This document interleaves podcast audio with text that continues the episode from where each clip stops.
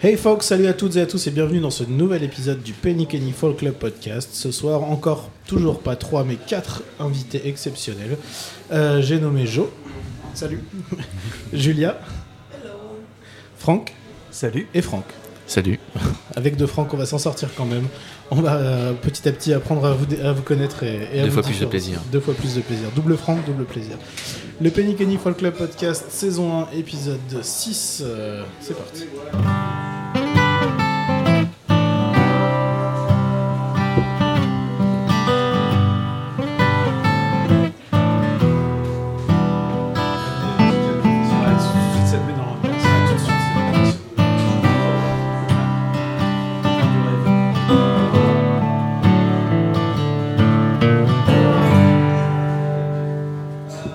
Quel plaisir de vous retrouver comme à chaque épisode pour découvrir trois nouveaux artistes qui vont se produire ce soir lors du Penny Kenny Folk Club.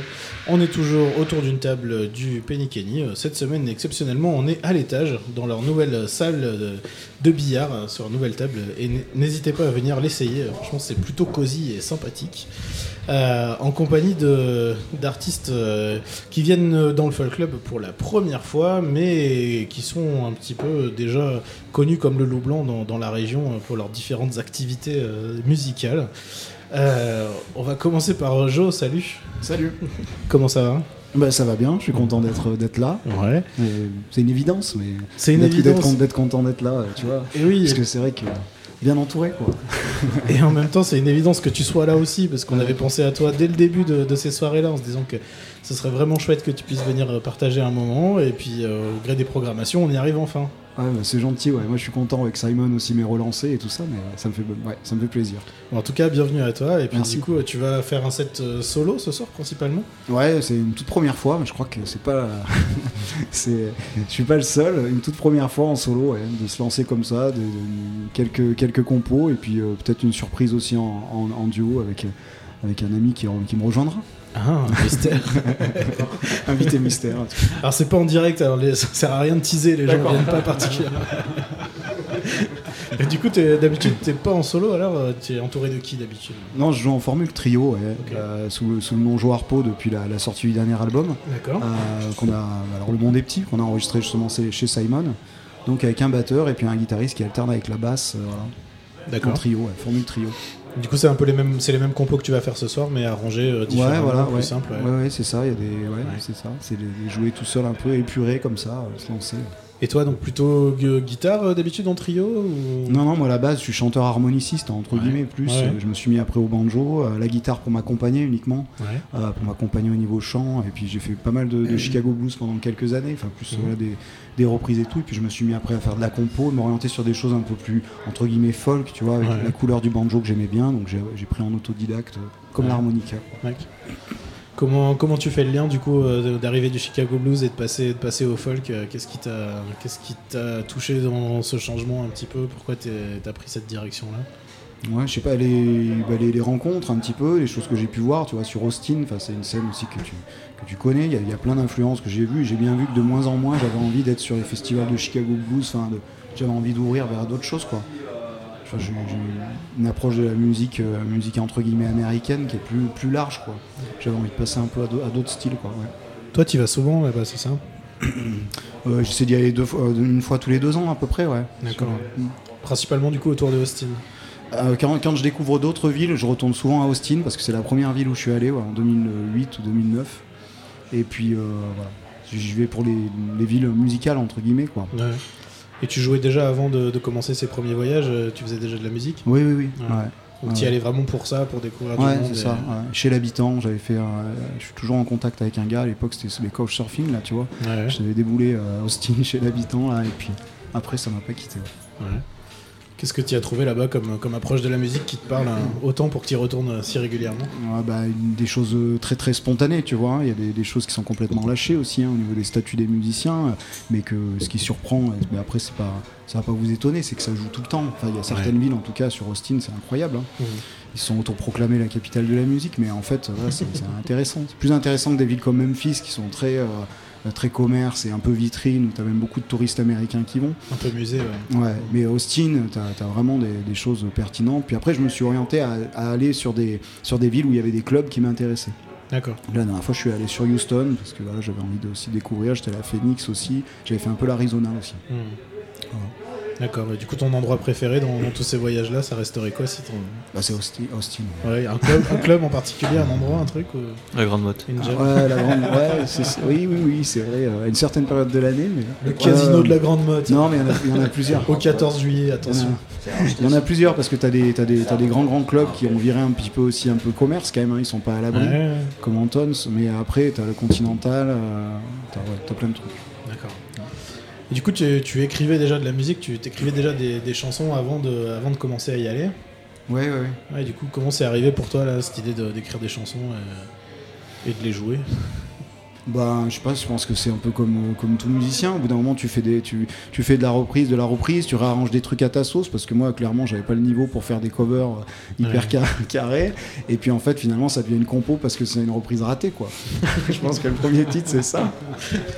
Ah non, c'est pas tout le monde qui passe par là, c'est intéressant Ah ouais, du coup. ouais, je suis passé c'est- par là. ouais, c'est vraiment la, la reprise ratée qui devient une compo. ouais. Oui, voilà. ouais. Qui Ouais, t'emmène ouais. jusque-là, ouais. Bon. Et, et c'était quoi, c'était quoi du coup, quel style de reprise Tu as commencé par quoi Qu'est-ce qui t'a d'abord euh, attiré vers euh, l'idée de jouer de la musique avec des gars euh, en groupe?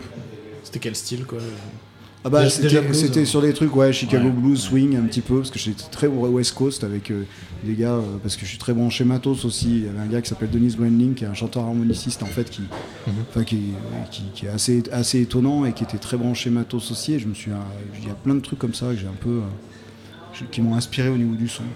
D'abord blues, ouais, puis après les balades un peu plus entre guillemets folk, quoi. mais- Ouais.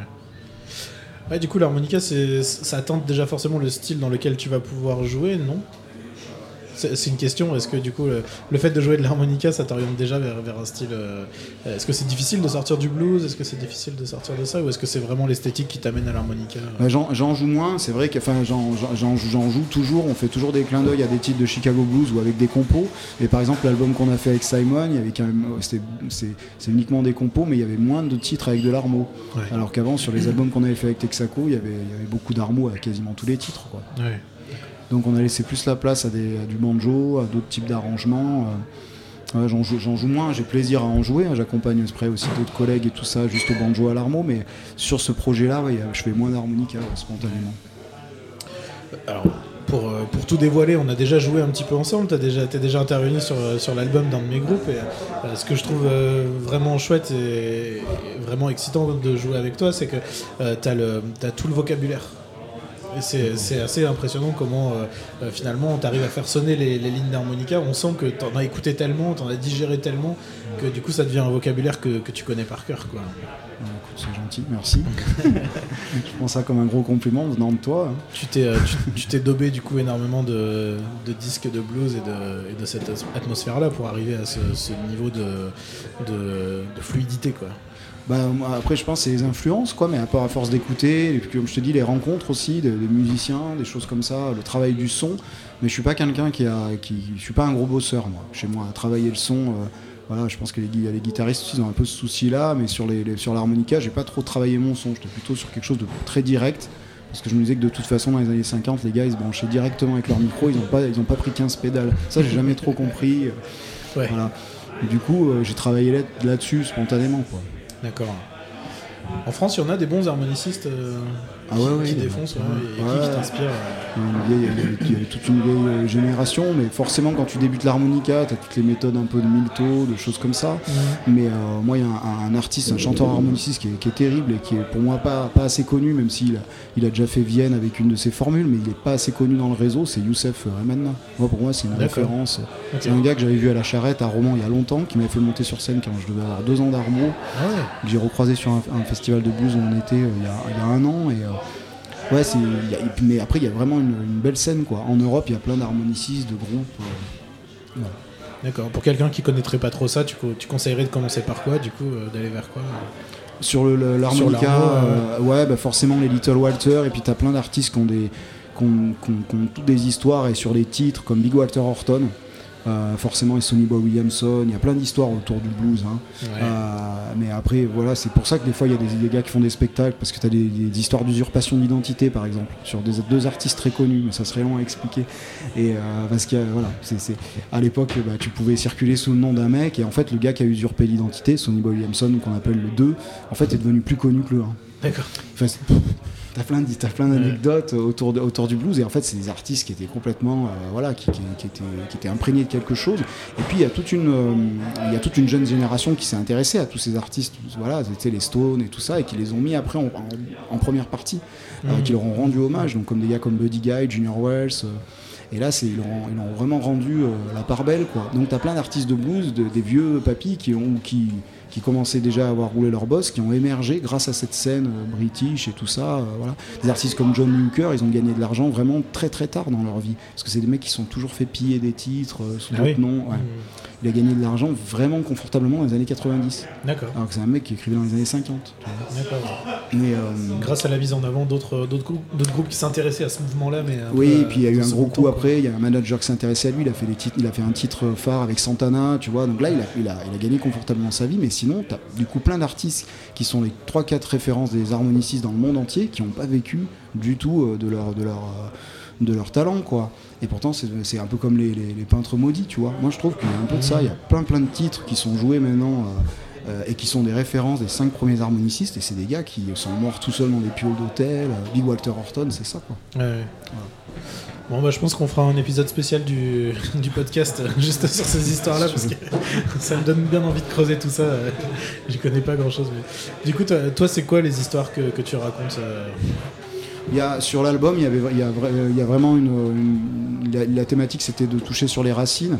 Et euh, du coup, euh, je, je faisais toujours le parallèle entre euh, mon histoire familiale qu'il y a sur les contrées du Vercors, parce que je suis une famille de résistants de- sur la Sainte-Eulalie évasion en Vercors. On appelle ça les Vertacomicoréens. Et puis, euh, d'un autre côté, du côté de ma, de ma grand-mère, en fait, du côté des Ardennes, là, c'était pareil, il y avait euh, quelque chose de, de très marqué.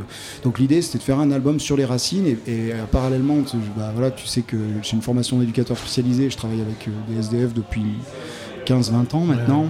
Et euh, du coup, j'avais envie aussi de faire des clins d'œil et des, et des anecdotes, des histoires sur des gars sur la question des racines, en fait.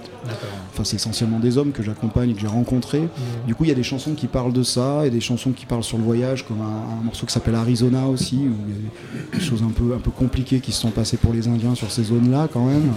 Un petit peu. dire, voilà.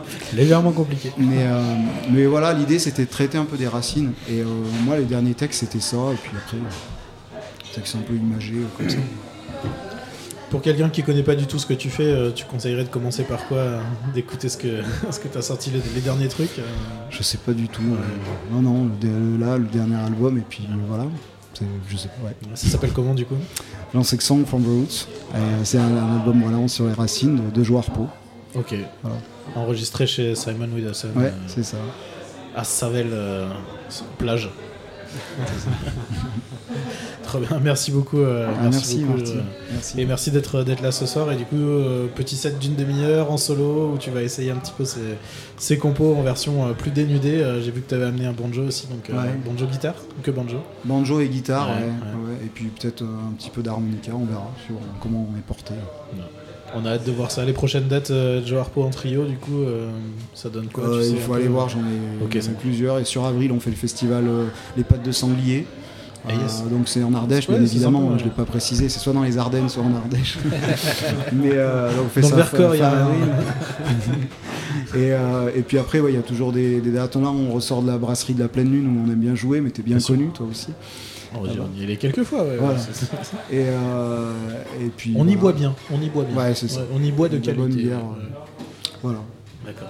Donc on va regarder tout ça sur, sur les réseaux sociaux, Joe Harpo Trio. euh. Super. Merci, merci à toi. Merci beaucoup. Franck, du coup, tu, tu nous fais le plaisir de descendre de Lyon euh, ce soir euh, pour venir dans notre folk club. Ouais. Mais, ouais. mais il me semble que, que tu viens de pas loin quand même à la base. hein. À la base, euh, ouais, j'avais un groupe qui s'appelait euh, Dugbeat Platypus, avec lequel euh, je jouais avec Rémi Moulin, euh, Julien Rieux. Ça, ça date, Oh, oh. Ça, ça date de, de, Ça de il y a sent longtemps. la fin des années 90, non? Ouais, ouais, c'était ça. Début On était, années on était 2000. là-dedans. Euh, À mon retour d'Angleterre, on avait, on avait créé un groupe, effectivement. Euh, voilà, et après, euh, j'ai monté un groupe qui s'appelait Lord Ruby, qui est donc euh, un groupe euh, lyonnais et qui existe encore. Et on a sorti un dernier album euh, pile pendant le Covid, parce qu'en fait, on a un choix stratégique Euh, voilà, sur la promotion. Et, euh, enfin, on n'a pas pu faire autrement, mais voilà, donc on, on l'a sorti en euh, décembre 2021, je crois D'accord. ouais. comme ça. Et voilà, et là, euh, ce soir, euh, je suis tout seul. Je suis euh, nu D'accord. sur, sur scène. C'est un truc que, que tu fais pas souvent du coup. Non, pas, pas beaucoup. Et puis en plus, euh, voilà, je vais faire des reprises, je vais faire des, des compos. J'ai quand même testé en fait des nouvelles compos aussi. Je me suis dit que ça peut être l'occasion de tester le truc. Un truc pas enregistré encore. Pas enregistré, voilà, et puis euh, voir euh, comment ça répond. Euh, euh, et puis euh, voilà. Donc je suis content. Je suis content d'être là. Mais en plus, Simon, c'est vrai que c'est- quelqu'un avec qui on se connaît depuis pas mal de temps maintenant, euh, depuis pas mal d'années. Et euh, on avait enregistré un album aussi. euh, enfin, on avait enregistré les voix ensemble. On avait travaillé sur l'enregistrement à Studio E. qui est le fief de Mickey 3D euh, dans- à, Mont- à Montbrison Mhm. à écouter l'Olm et voilà on avait fait on avait fait ça on avait fait c'était le deuxième ou le troisième album je sais plus ensemble et euh, voilà ça s'était très, bien passé et, euh, et en fait euh, quand, quand Simon descend enfin monte plutôt à Lyon euh, on, on a toujours une occasion de se, se boire une petite bière et puis euh, et puis euh, le voir jouer aussi parce que c'est vachement bien aussi ce qu'il fait voilà Toi, du coup, ça fait quelques années que tu écris des chansons? Ouais ça fait pas mal de temps Ouais. ça fait pas mal de temps ouais On va pas compter, on n'est pas là pour ça. non On va rester agréable, mais. euh, mais c'est Ouais, quelque chose qui t'a pris, qui j'ai t'a pris commencé- assez jeune alors. Ouais, ouais, ouais. Moi, j'ai, euh, ouais, euh, juste après mon bac, en fait, je suis parti en Angleterre et euh, j'étais au London College of Music, qui était à Londres. Et en fait, il y avait un, un lieu qui s'appelait le Vestry Hall, qui était un, un espèce de, de, de, de- de- de petite chapelle qui avait été euh, réaménagée en studio et qui faisait de la pré-prod pour la BBC. Et en fait, il faisait, euh, il faisait des enregistrements euh, de euh, Blackadder.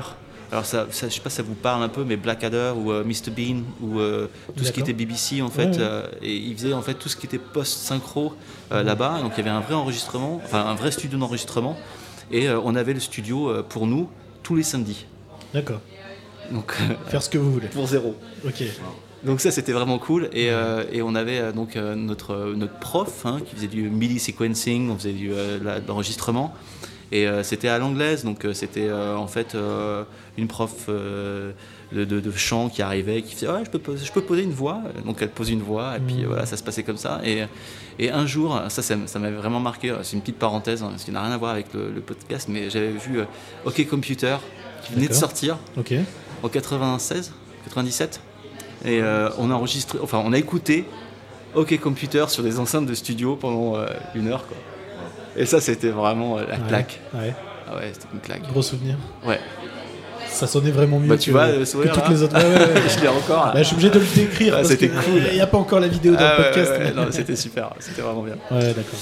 Voilà, bon, bref. Donc euh, un, un moment de, de créativité euh, particulièrement euh, excitant et Bah, j'ai ouais. commencé là-bas, ouais, et puis j'ai continué en fait en rentrant en France euh, trois ans après. euh, voilà, j'ai continué à faire de la musique, à faire des albums euh, en français, mais français, je trouvais que ça collait pas forcément parce que c'était pas très rythmique. C'est toujours compliqué en fait. Je trouve que c'est dur de- d'écrire en, en- euh, n'est pas Bachoum qui veut, n'est pas euh, Biolay qui veut, n'est pas euh, voilà tous- ces tous ces artistes là, je trouve. Et euh, j'avais une exigence en fait qui n'était pas que je retrouvais pas en fait en français. Donc en anglais, je trouvais ça beaucoup plus rythmique, plus dynamique. Voilà. Donc j'ai continué à écrire en anglais. D'accord, ok. Comment, comment ça commence du coup cette histoire de- d'écrire des chansons euh, pour toi? Du coup ça commence là-bas, ça commence euh, déjà avant un peu? Non, non, avant, euh, j'ai toujours écrit des. Ouais, t'as en fait, toujours j'ai écrit. toujours écrit des chansons. Je me dis. euh, avec Doug Platypus, en fait, c'était Ouais. avant, c'était avant, non, c'était à mon retour de, de Londres, mais bon, bref, j'ai toujours, j'ai toujours écrit, en fait, ouais, j'ai toujours aimé en fait écrire des chansons. Je suis un grand fan des Beatles. J'ai toujours adoré en fait les- ces chansons-là. Je trouve que les reprises que je vais faire, je vais en faire aussi pas mal euh, ce soir des D'accord. Beatles. C'est pour moi euh, des auteurs-compositeurs euh, mélodistes euh, inégalés encore. Mhm. Euh, voilà. Euh, après, il y a aussi euh, bah, euh, des, des, des Radiohead, des Neil Young, des, euh, Mhm. des Divine Comedy aussi, Ah oui, euh, que j'aime beaucoup. comment il s'appelle ce chanteur Euh, Neil Hannon. Neil, Neil Hannon, Ouais. ouais. J'ai fait une radio, j'ai fait un France Inter avec lui. Il avait fait une reprise de Poupée de cire, Poupée de sang. Il s'était mangé, c'était nul à chier. C'était la première fois que je l'entendais. Je me suis dit, c'est c'est pourri. Ouais, il est- Et non, deux, est- ans, il est- deux ans après, j'ai pris ma claque avec The Divine Comedy. Je fais, Mm. ah non, en fait, c'était vachement bien. Non, non, il est, euh, il est incroyable. Mauvaise, mauvaise première impression, mais. Mais voilà, après, euh, voilà, c'est c'est des, groupes que j'a- j'aime j'aime beaucoup, j'apprécie beaucoup. Euh. Et puis, euh, et puis voilà, donc ça va être un petit peu un florilège entre euh, des reprises et des compos. D'accord, donc quand même, globalement, plutôt british tout ça. Plutôt british, ouais, Ouais. plutôt british et puis Mmh. aussi un peu américain finalement. Ouais, euh, ouais, à part Neil Young. euh, Ouais, à part Neil cité, Young. Après, euh, là, c'est des reprises qu'on aime assez folk rock, enfin ouais. folk pop plutôt. Mhm. et, euh, et mon groupe, euh, on est plutôt rock. Ouais. On est plutôt. euh, alors, on est habillé, en, bri- en, brit, en british. Ok. On parle anglais, on a un tea time, donc on arrête en fait, on se pose et on boit un- une petite tasse de thé, euh, une petite tasse de thé en fait pour Ah, faire assumé, l'entracte. C'est assumé complètement. On a bassiste en kilt, donc euh, ouais, ouais, Ah oui, c'est bien assumé. Et euh, voilà, donc c'est sympa. Et, et du coup, on fait ça et et voilà. Et mais on a quand même aussi pas mal de, de- de- on adore Queen of the Stone Age par exemple. D'accord. Moi, je suis fan de, de Queen of the Stone Age. Josh Homme, j'adore. Je trouve que il a- c'est un, un- un super artiste. D'accord. Foo Fighters aussi, mais plus, plus Queen of the Stone Age. Quoi. Et euh, là, pour le coup, ils sont vraiment euh, américains. Quoi. Ah oui, Enfin, on peut pas, on peut pas se louper. Quoi. Voilà. D'accord, donc euh, une approche du songwriting plutôt british et une production plutôt américaine. euh, Ouais, ouais, c'est ça. euh, Un grand écart. Tout, en- enfin, euh, tout existe. À partir du moment où c'est de qualité, euh, moi, Mhm. je je- j'ai jamais été en fait euh, emballé par un truc plus british ou plus euh, plus américain. J'aime bien en fait les british pour euh, ce côté euh, what the fuck, tu vois. Mhm. Euh, C'est-à-dire qu'en fait, on- n'est pas là pour enregistrer, on n'est pas là pour répéter. Euh, trois, enfin 4000 fois en fait. euh, moi j'ai toujours eu des groupes en, en ang- anglais qui m'ont dit en fait euh, un concert équiva- euh, enfin, équivaut à 10, 10 répètes. D'accord. Donc à partir du moment où en fait tu fais plus de concerts, Hmm, bah tu répètes. D'accord. Parce que c'est un stress, parce que c'est c'est un truc en plus. Tu apprends, tu as un apprentissage avec, la, avec le public. Et, euh, et pour moi, je, je crois vraiment à ça. D'accord. Voilà. Même si effectivement en France on a tendance à répéter tout le temps, tout le temps, tout le temps, tout le temps. Ouais, légèrement, ouais, ouais, Ouais. Un petit problème avec ça. ouais. Non, mais c'est vrai, j'en avais, j'en avais jamais pensé dans cette manière, mais justement, comme tu, comme tu dis, une sorte d'apprentissage avec le public, en fait, qui est tellement différent qu'un apprentissage en, dans une salle de répète. Tu, tu joues, tu, tu répètes, tu, tu travailles, tu, les, les morceaux évoluent euh, devant un public et ça donne quelque chose, je trouve. ouais. Tu as un vrai apprentissage euh, qui, est, Ouais. euh, qui est empirique. C'est Ouais. empirique. Well, it's like the famous example of the Beatles, you know, qui est allé à Hamburg, ils ont joué euh, je sais pas combien de sets par jour, et ils rentrent, Seven hours a day. exactly, ils rentrent avec l'experience, avec les compositions, tout ça, qu'ils n'étaient pas juste... euh, parce que si tu fais tout dans, dans le salle de répète, et là tu vas dans le public, ça peut être un peu, ouh, comment ça va marcher, tu vois, donc... euh, Donc euh, une- quand tu étais en Angleterre, tu, tu as, beaucoup joué. J'ai beaucoup joué, j'ai beaucoup répété, j'ai beaucoup euh, bah, joué. En fait, j'étais euh, en fait j'étais au, London College of Music, donc je faisais des cours de, de composition. Donc c'était des, des counterpoints, c'était euh, c'est le contrepoint. euh, donc avec c'était très bas, très classique. Donc on te file en fait une partition. euh, une partition de, de, de, de, de- de- de- je sais pas, de- d'opéra et tu dois faire un quatuor avec un et c'était un, un peu chiant parce que du coup ça reste euh, pas forcément euh, c'est, très euh, c'est des tiers c'est des sixtes quoi. Tu vois tu vas faire, faire un truc très très, Très cartésien très très, très, scientifique presque. Ouais, bien sûr. et, mais à côté de ça il y avait quand même tous ces cours en fait de compo. Et moi j'avais plein plein d'idées. Et, je me suis retrouvé avec des jeunes qui avaient plein d'idées aussi. Et donc on a monté un groupe là-bas. Et on a pu enregistrer et avoir en fait la, la possibilité d'enregistrer là-bas. C'était super Et là, du coup, après, en rentrant en France, euh, plusieurs groupes, jusqu'à finalement Lord Ruby, ça fait quelques années que ça existe quand même. euh, Lord Bruit ça fait 2014 D'accord. donc, euh, On a fait Bientôt quelques très belles parties, première Ouais. partie, on a fait des très belles dates, on a fait des, des beaux festivals. Qu'est-ce qui t'a marqué c'est, en termes de souvenirs de, de date euh, Qu'est-ce qui est, est-ce qu'il y a Alors, quelque chose qui te Un des reste en plus tête, gros, euh c'était, c'était 14 000 personnes, euh, fait festival écosystème avec euh, Matmata. On avait fait les premières parties de Matmata il y a, en D'accord. 2017. Ok. Je sais pas si longtemps que ça, mais. Ouais. Et ça, c'était bien, ouais. Ça, c'était bien. On avait fini en fait le, le- le- le concert. euh, On avait fini le concert avec, euh, avec euh, 14 000 personnes euh, de Yes. la viande soul. Il y avait Jane, il y avait Offspring aussi, il y avait euh, Matmata et nous. On a fini en fait, on finissait dessus. D'accord. C'était un peu compliqué quand même. Ouais. Parce que, bah ouais, tu. C'est notre approche. hein. Bah, tu quand tu finis le concert, en fait, on n'a pas compris pourquoi on n'a pas commencé le concert. C'est. Jane qui a commencé le concert à 16h30, Ok. tu vois. Donc, euh, il n'y avait pas beaucoup de monde pour elle. Et nous, on jouait devant des gens qui partent. Oui. Parce que personne ne connaît. Les premières Donc, du coup, en fait, euh. On a dit, euh, on a dit à Stan, le chanteur de Ma- Matmata, s'il te plaît, tu peux nous, tu peux, tu peux nous annoncer, s'il te plaît, annonce-nous, annonce-nous, sinon on- ils vont tous se barrer. Et en fait, ils sont restés, donc c'est cool, ça c'était bien. Et c'était un bon concert. On s'est pas entendu, c'était des conditions horribles, mais c'était génial parce que tu sens des vagues d'amour, tu vois, des, des Vraiment, vagues de, de- de- émotionnelles en fait qui arrivent. Voilà, ça c'est ça c'est un truc euh, quand, quand tu es dans ton hôtel euh, après, tu dors pas quoi. Ouais. c'est difficile de redescendre. pas, ouais. Donc ça, c'est toujours, c'est c'est toujours un peu ça. C'est-à-dire que quand tu es musicien, tu as toujours envie de retrouver ça. À retrouver cette sensation-là. Tu as toujours des concerts en fait, qui sont bien passés et d'autres qui sont moins bien passés. Et ces concerts qui se sont bien passés, tu as envie de te dire, euh, je veux retrouver ça. quoi. Mm. C'est un peu comme un drogué. Quoi. Ouais, c'est c'est pas loin du mécanisme de l'addiction. Ouais, ouais, ouais. Mais voilà, après, euh, l'enregistrement, c'est sympa aussi, mais c'est stressant, je trouve. Ouais. Et euh, moi, j'aime bien le live. ouais. J'aime Je bien le préfère. live. euh, Je préfère pas, mais j'aime bien le live. Le dernier truc que vous avez enregistré, c'est quoi du coup euh, C'est un, album qui s'appelle Old Oak, qu'on peut retrouver sur euh, un peu de partout, sur euh, Deezer, euh, YouTube.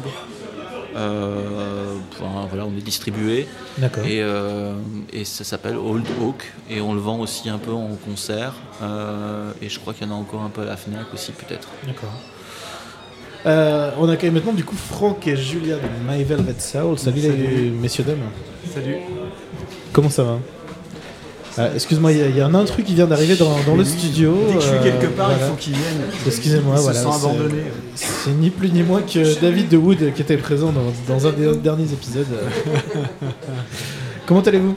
Très bien, merci. Bienvenue, bienvenue dans Folk Club. Merci coup, beaucoup. euh, On est, vraiment très contents euh, de, de venir et puis de rencontrer euh, Simon et Franck. Alors Franck, oui, on- nous avons dû nous croiser euh, quand tu jouais dans Platypus à l'époque.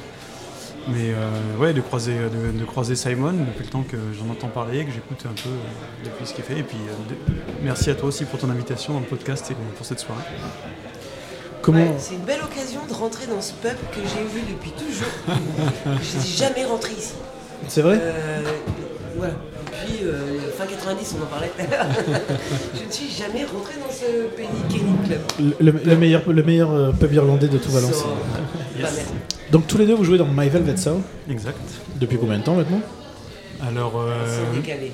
c'est en décalé. Nous, c'est depuis, euh, on va dire, 2017, D'accord. euh, avec euh, le batteur qui s'appelle aussi Franck. Voilà. Ouais. Et, euh, et puis. Il y en a euh, des Franck, dis donc. Ouais, il y a beaucoup de Franck. ouais. Et Julia nous a rejoint il y a un an et demi. D'accord. Il y a un an et demi, voilà. D'accord. Et donc du coup, My Velvet Soul, ça ressemble à quoi sur scène? C'est quoi les influences Qu'est-ce que Oh.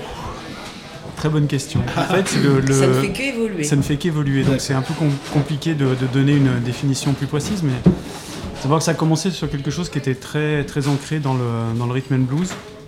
Voilà. Euh, un peu musclé, mais plutôt du rhythm and blues. Et euh, le, le- on va dire que le, le son et le ton se, se durcit, devient plus vraiment euh, tire sur le rock. Voilà, nous, nous avons euh, utilisé le mot heavy rock pour dire que c'était un rock un peu plus lourd. D'accord.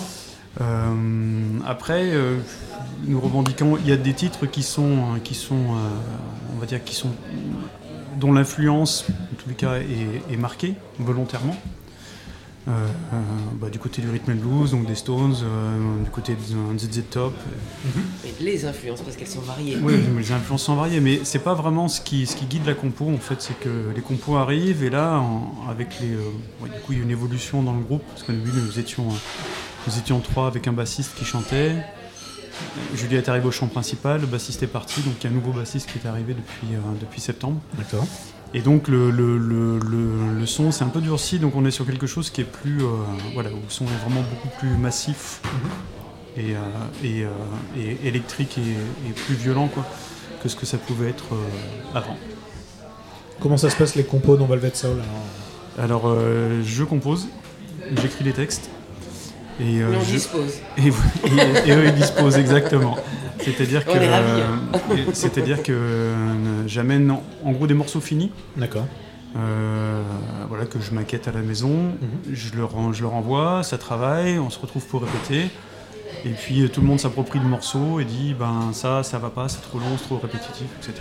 Et donc les, les, euh, les, les- les compositions évoluent avec euh, chacun amène sa patte pour, euh, pour, pour, pour que nous arrivions, en- enfin en- amener des idées. euh, c'est en fait si je compose, mais c'est hyper ouvert sur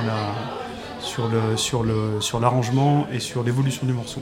C'est ce que j'allais dire. C'est vachement très important, je trouve, pour un artiste, que d'avoir cette liberté en tout cas, de pouvoir s'exprimer à travers un morceau qui n'est pas le tien, qui a été composé par, euh, bah, par toi par exemple, et d'avoir cette ouverture d'esprit sur euh, ben oui, comment refonder euh, la chose ou euh, comment tu l'interprètes. Euh, du coup, c'est parce que c'est pas le cas de tous les tous les compositeurs. Du coup, euh, c'est hyper ouvert, c'est très agréable D'accord. travailler avec ce ga- avec ce garçon.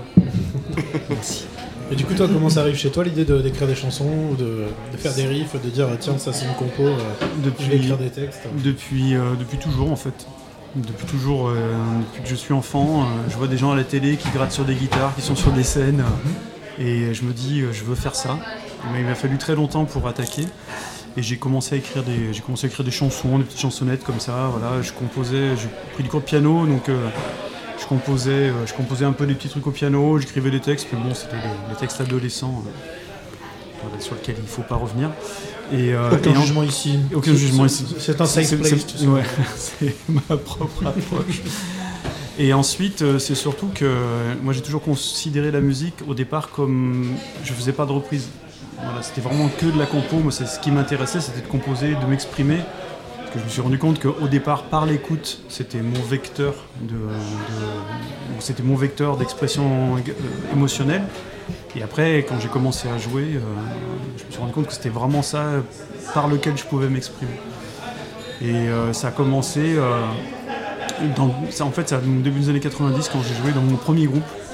Et c'était que de la compo. Et, et, c'est parti dans cette idée-là. Et après, j'ai joué dans les groupes de reprise, mais beaucoup plus tard. D'accord. Plus pour, euh, au départ, un peu pour des, pour des raisons économiques. Et puis finalement, euh, j'ai trouvé un plaisir à le faire, Ouais. faire réinterpréter des chansons. euh, voilà. Donc, mais c'est vraiment au départ, c'est la composition et l'écriture qui me, qui m'intéresse, c'est d'exprimer ce que je ressens au travers de l'écriture d'une chanson. Dans ces, dans ces images à la télé des, des gens qui, qui jouent de la guitare et qui chantent, il y a qui, qui pourrait, qui pourrait, Qui rester pourrait- comme une image, Ah, euh, bah, impression rétinienne Ouais, quand t'es gamin, moi j'étais pas, j'étais pas en France euh, quand j'étais quand j'étais enfant, mais euh, Tu étais où? j'étais en Allemagne. D'accord. Et du coup, euh, mes parents, euh, alors mon père écoutait beaucoup de musique de chansons françaises, D'accord. donc Brel, Brassens, voilà toute la fine équipe. Et nous, c'était surtout des, des- des émissions de variété. Mhm. Et puis, euh, bon, à l'époque, les émissions de variété allemandes, t'avais beaucoup ABBA qui passait, t'avais euh, D'accord. Euh, Les Humphrey Singers, qui était un groupe euh, qui, était, qui était managé par un, un Américain, qui était un groupe en fait voilà de vocal qui prenait, reprenait beaucoup de, de gospel, mais en version un peu voilà années 70 quoi, plus, plus rock, soul, voilà, qui repiquait les trucs. Et de voir ces gens sur scène, ça m'a toujours impressionné. Et après, le, le premier gros choc, euh, je vais dire musical, ça a été The Jam. Ok. Voilà, c'est, j'ai découvert ça quand j'étais ado et j'ai tous leurs albums. Et c'était vraiment euh, mon groupe. Et, et je, me- voilà, quand, quand je voyais les quelques fois où ils passaient à la télé française, ou, euh, c'était assez rare, mais euh, euh, voilà, j'étais devant ma télé et je voyais ça, je me dis, mais c'est ça que je veux faire, quoi. C'est vraiment ce truc-là. Mais bon, il m'a fallu entre le moment où j'ai dit, c'est ça que je veux faire, le moment où j'ai commencé à le faire vraiment, et c'est passé quelques années. Il a fallu quoi alors? 10 ans. 10 ans, et puis le fait que bah, tu sais pas où tu vas, tu trouves un petit taf, et puis tu rencontres des gens qui font de la musique. Tu dis, ben allez, on monte un groupe. Et, et puis voilà, voilà tu as une approche plus ou moins professionnelle des choses, mais toujours vouloir jouer, toujours vouloir être dans des groupes qui évoluent, aussi qui évoluent dans ce que j'écoute et, qui, euh, et dans ce que j'ai joué comme type de musique, qui a commencé par du rock. Et en fonction des gens que j'ai rencontrés et des, des, euh, des propositions qui nous ont été faites et des envies de dire bah tiens ça vous dit pas de faire de la funk? Bah si faisons de la funk. Euh, fut une époque j'écoutais j'écoutais du, du Coltrane, euh, du Magma, du Zappa en Mhm, boucle, mhm. quoi. Et donc on était parti dans un groupe qui s'appelait Woodstock, qui était un groupe euh, de, de fusion euh, jazz rock, euh, bah ouais, vraiment bien branché, euh, Ouais, Magma Zappa, et tout ça, ouais. dans cet esprit-là, en instrumental. Euh, après on a monté, on a commencé à faire des buffs un peu soul funk et on a fait monter un groupe de funk qui s'appelait Pat Funk. Ah. Euh, voilà. Et, euh, et ensuite, euh, Largement connu dans la région, vous avez Ouais. tourné énormément. vous Ouais, avez on a pas mal tourné. Ouais, ouais, euh, ouais, ouais, c'était un une super, euh, super expérience humaine et Fin musicale. des ouais. années 90, début 2000 euh, Ouais, jusqu'à début 2000, ouais, ça commençait Début 96, 97, un truc ouais, comme ça. Et après, donc avec euh, David Comara, donc Dadou, qui était le chanteur de, de Pat Def, on a, on a travaillé, lui voulait travailler sur la musique africaine, enfin la Mhm. musique euh, plutôt plus précisément mandingue euh, et euh, plus proche de ses racines, parce que son père, son père venait de Côte d'Ivoire. Donc on a monté un trio. Voilà, qui s'appelait Africa Combo, et on a- donc on a fait de la musique africaine. On a fait aussi des reprises, on jouait beaucoup de Ben Harper, des choses comme ça, voilà, en reprise pour jouer dans les bars, les restos, voilà, côté Ouais. un peu économique, mais avec vraiment un plaisir, euh, un plaisir de, le, de le faire. Et après, euh, bah, j'ai rencontré euh, Kadi Diarra, qui, est- D'accord. qui ouais. est- qui est une chanteuse euh, originaire du Burkina Faso. Donc j'ai joué avec elle pendant 4-5 ans. Et puis après, de fil en aiguille, voilà, je fais pas mal d'autres choses à côté. Et puis un jour, je me suis dit, mais en fait, le truc qui m'a amené à la musique, c'est le rock. J'en fais plus. Mm. Donc euh, je vais aller voir mon vieux comparse euh, Frank Metzler, qui était le batteur de Pat Delefin, de Daybock, euh, qui joue qui a un duo aussi de, de batterie qui s'appelle euh, Slice of Yoda, qui jouait dans son secret, en fait, voilà, qui a fait plein de choses en électro, batterie, batterie, machine. Et je lui dis, mais ça te dit pas, on monte un groupe de rock. euh, voilà. Donc on a recruté euh, Jordan Balsa, qui était le, le- le bassiste de euh, Steady Rollin' Man, Bien sûr, ouais, ouais. voilà, qui était un groupe de rhythm and blues, Ouais, ouais, blues, qui tournait super bien. Ah qu'on bon, on a joué ensemble pendant quelques années en trio.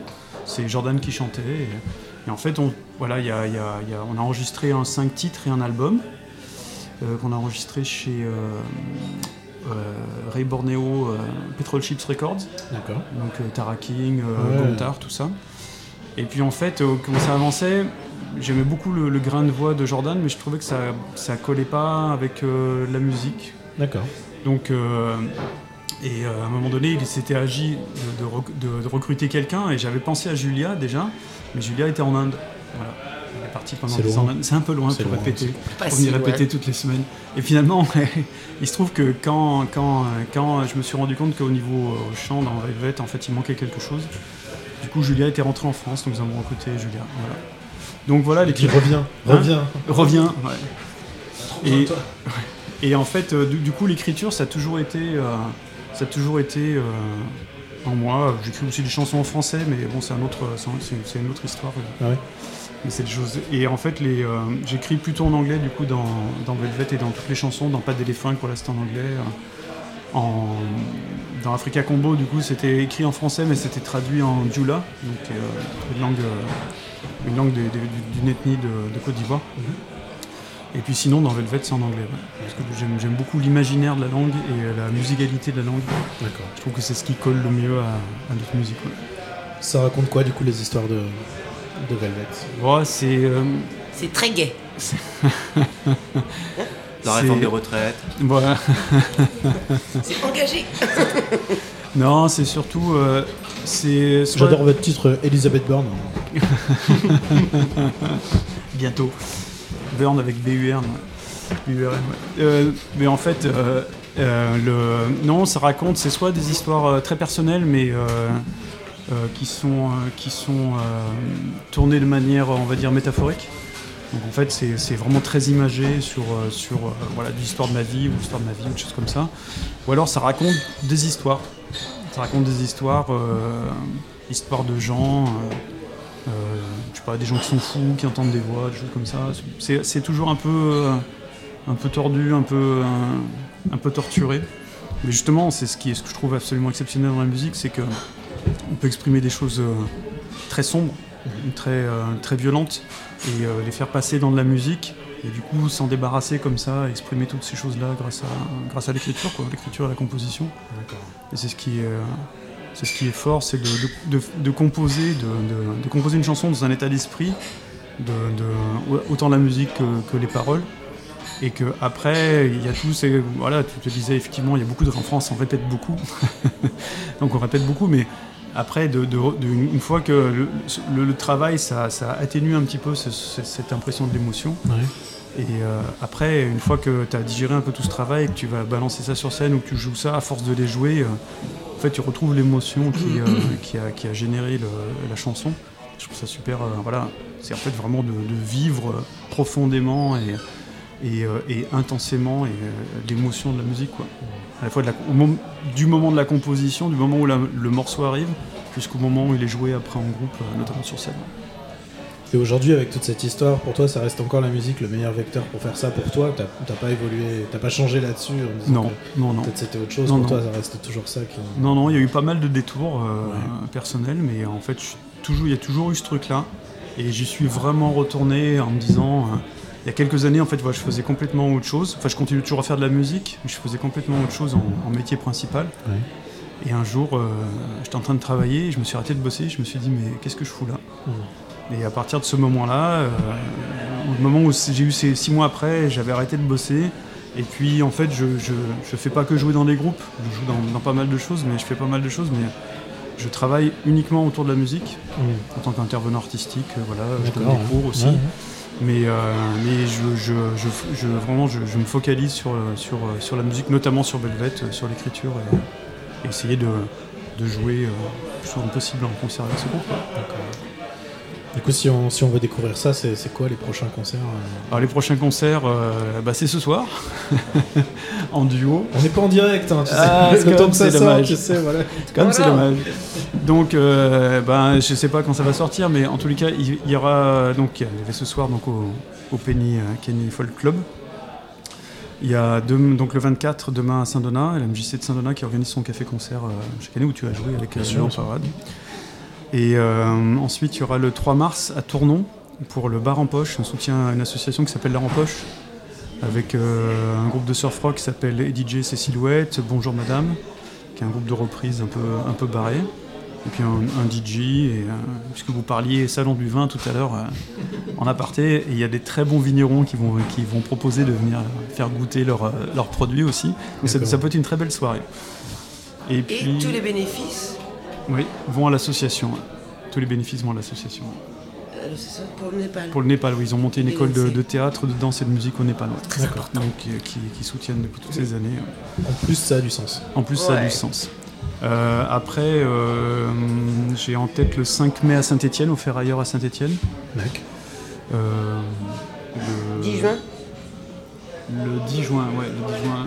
Je sais plus, le 10 juin c'est Après, on retrouve, on retrouve Ouais, tout ça facilement sur, sur, les réseaux sociaux.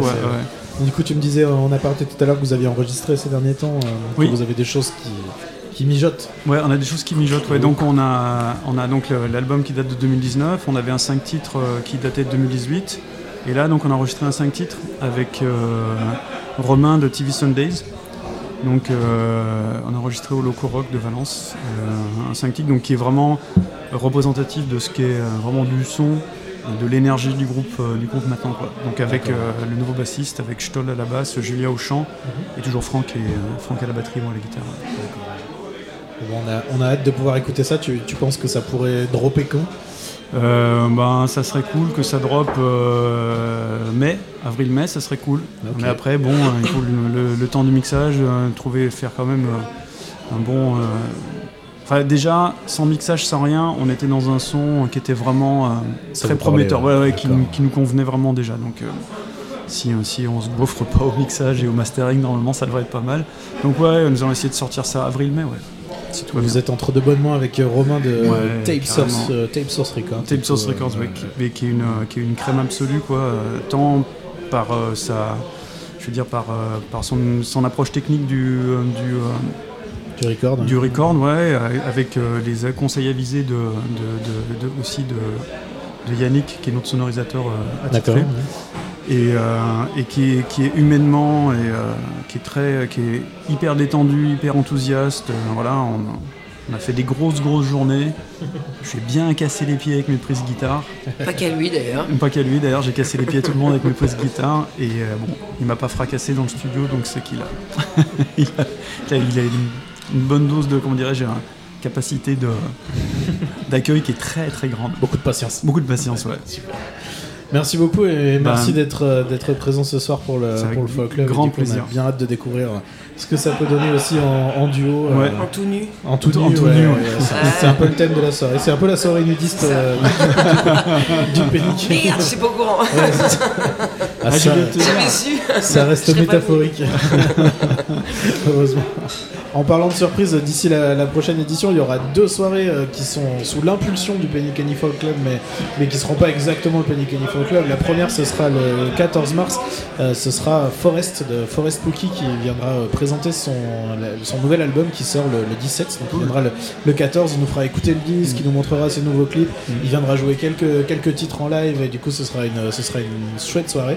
Et on a aussi la surprise de faire une vraie soirée sous le, sous le nom du Penny Kenny Folk Club, enfin sous l'égide du Penny Kenny Folk Club, qui sera euh, du coup le fait de revenir voir jouer Matty Sog et Benoît Nogaré qui étaient là à notre, à notre, dernière, notre dernière soirée pour un set euh, complet. Euh, Ils, viendront ici, euh, sur- ils seront- ils s'arrêteront sur leur route euh, de, la- de leur tournée à, à- à deux et donc du coup ils nous feront une, une soirée, un set complet euh, au Penny Kenny. euh, euh, voilà, qui étaient du coup les, les- artistes qui étaient présents au, au dernier, euh, au dernier épisode, enfin dernière soirée du, du Penny Kenny Folk Club. Donc ils viendront, euh, ils viendront pour, un set euh, complet, on a bien hâte de, de venir voir, donc venez aussi nombreux.